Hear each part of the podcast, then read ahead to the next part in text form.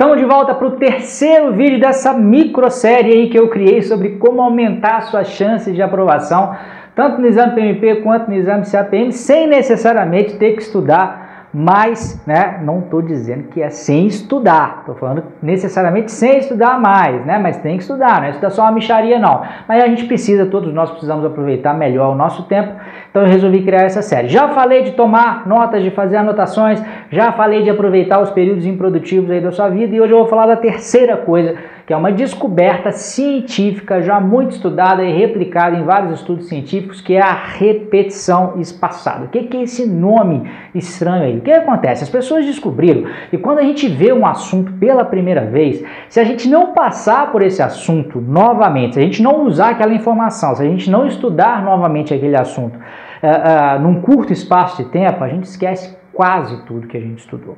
E é claro, dentro do exame PMP e CAPM, dentro do PMBOK, que é a base para esses dois exames, vai ter coisa ali que você vai estudar e talvez você já consiga aplicar imediatamente no seu trabalho.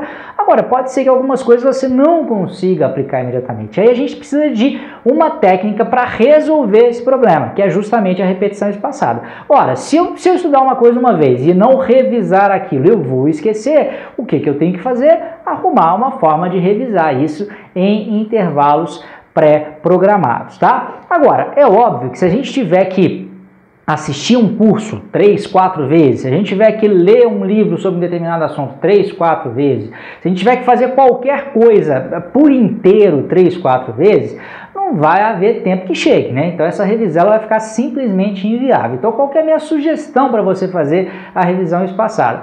Usar os artefatos que eu citei nos outros dois vídeos. Você tem um resumo? Revisa o resumo. Você tem questão de simulado? Faz a questão de simulado. Repare que você está vendo o mesmo assunto sobre uma outra ótica. Fazer questão de simulado, por exemplo, é muito interessante porque você vai ativar o seu cérebro. Você não está só revisando, você está tentando recuperar aquela informação, deu até uma gaguejada aqui agora, e está tentando aplicar aquela, aquela informação numa situação específica, que é a questão de simulado. Por isso que simulado é tão importante, não só porque você se treina para a prova, mas porque você recupera aquela informação e usa a repetição espaçada de uma maneira ainda mais intensa. Você pode usar os áudios também, são uma forma de fazer essa repetição espaçada.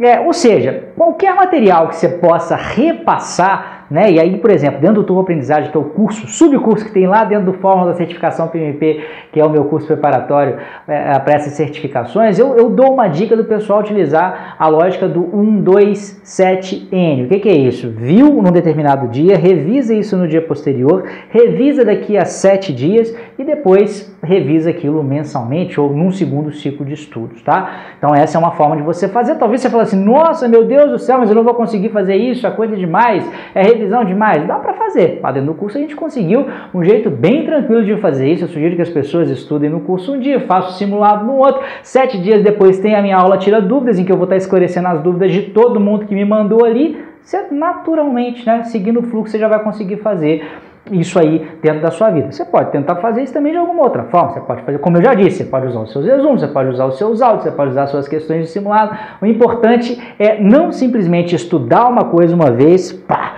e depois só ver aquilo daqui três meses, simplesmente achar que vai estudar uma vez e vai chegar na hora da prova e vai conseguir armazenar tudo aquilo que você estudou, que são aquele bando de áreas de conhecimento, né? 10 áreas de conhecimento no PMBOK, mais a parte inicial lá, mais a parte extra PMBOK que cai no exame PMP. O CAPM é mais voltado para o PMBOK, mas no caso a do PMP tem uma, uma parte extra ali também, então é muito conteúdo, você precisa de usar estratégias como essa, pô, eu tô te dando de bandeira aqui, eu tô falando um monte de conteúdo que tem lá dentro do Turbo Aprendizagem, claro que lá tá muito mais esmiuçado, mas eu acho que aqui já dá para você ter uma ideia geral e vai, ser, vai ter bons insights aí para você estudar para a prova, para esses dois exames, espero talvez que comigo, né, de uma forma mais aprofundada lá no nosso curso, mas se não der também, se de repente a grana estiver curta, agora você pode tentar implementar isso sozinho, mas eu vou ter um prazer imenso se você puder estudar com a gente no nosso curso que está começando já já em breve, tá bom? Grande abraço e até a próxima. Espero que tenha gostado dessa micro série aí, mas que veio recheada de dica boa, tá bom?